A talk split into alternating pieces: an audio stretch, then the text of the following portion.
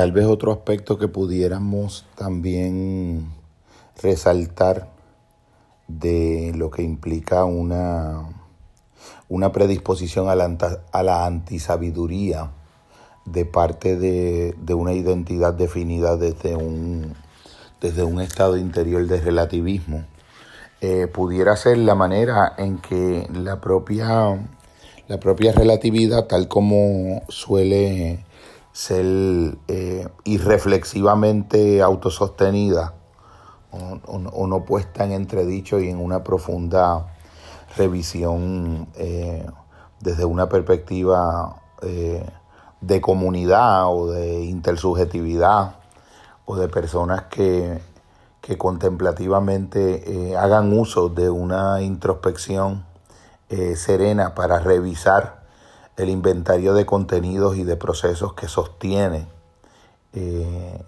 estas presunciones de, de la relatividad sería la manera en que la relatividad también eh, tiende a excluir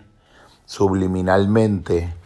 y, esto es casi como si fuera un estado ciego de la percepción que te inmuniza incluso a, al lenguaje explícito y a las descripciones racionales,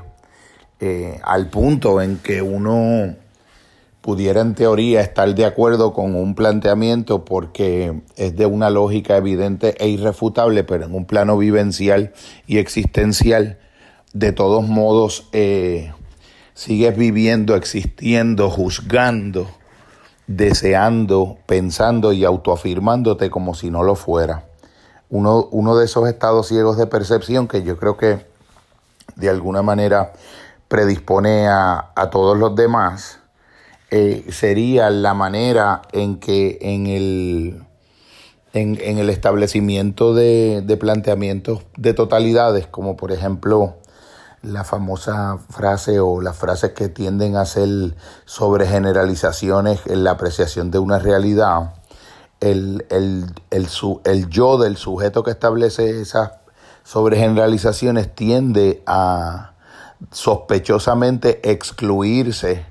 del alcance y de las implicancias de esa sobregeneralización. Cuando una persona eh, plantea, por dar un ejemplo eh, completamente sencillo, eh, planteamientos del tipo de que todo es relativo, tiende muy, muy en lo profundo a excluir el yo hablante de esa, de esa sobregeneralización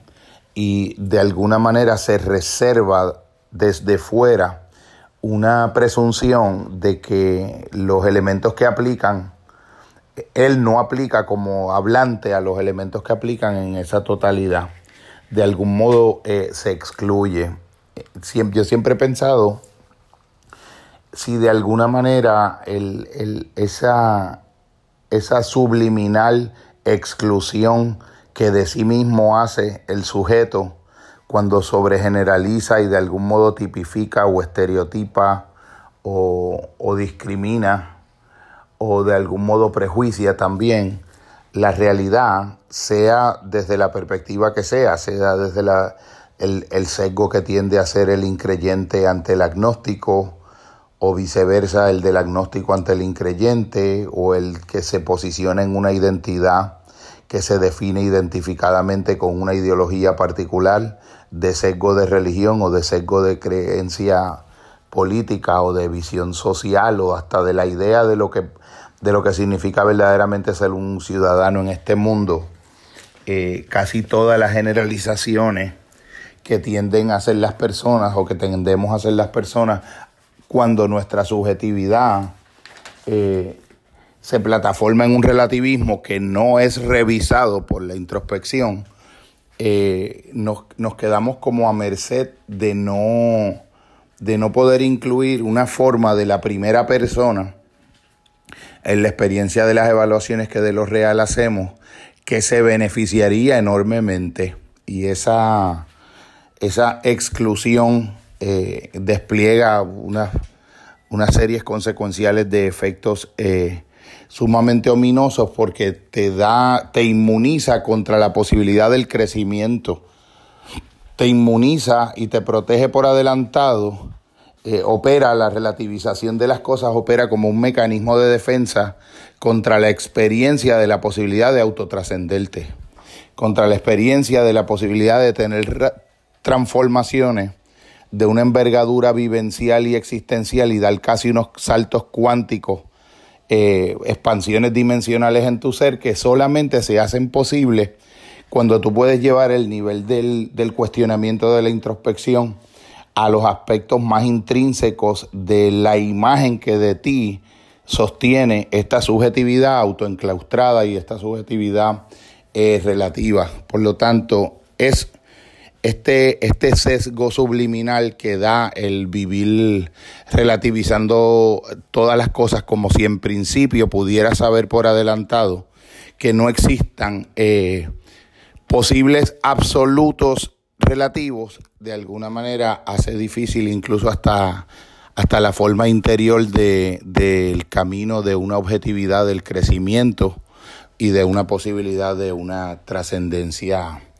del propio yo. La propia naturaleza de la evolución de, de, una idea de lo que es la primera persona y de la persona humana misma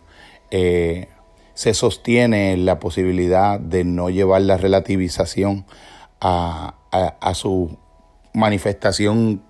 última de antisabiduría autoenclaustradora de la propia identidad y del propio ego, eh, implicando la anulación de la posibilidad de un verdadero eh, proceso de crecimiento y de transformación interior y a la vez exterior.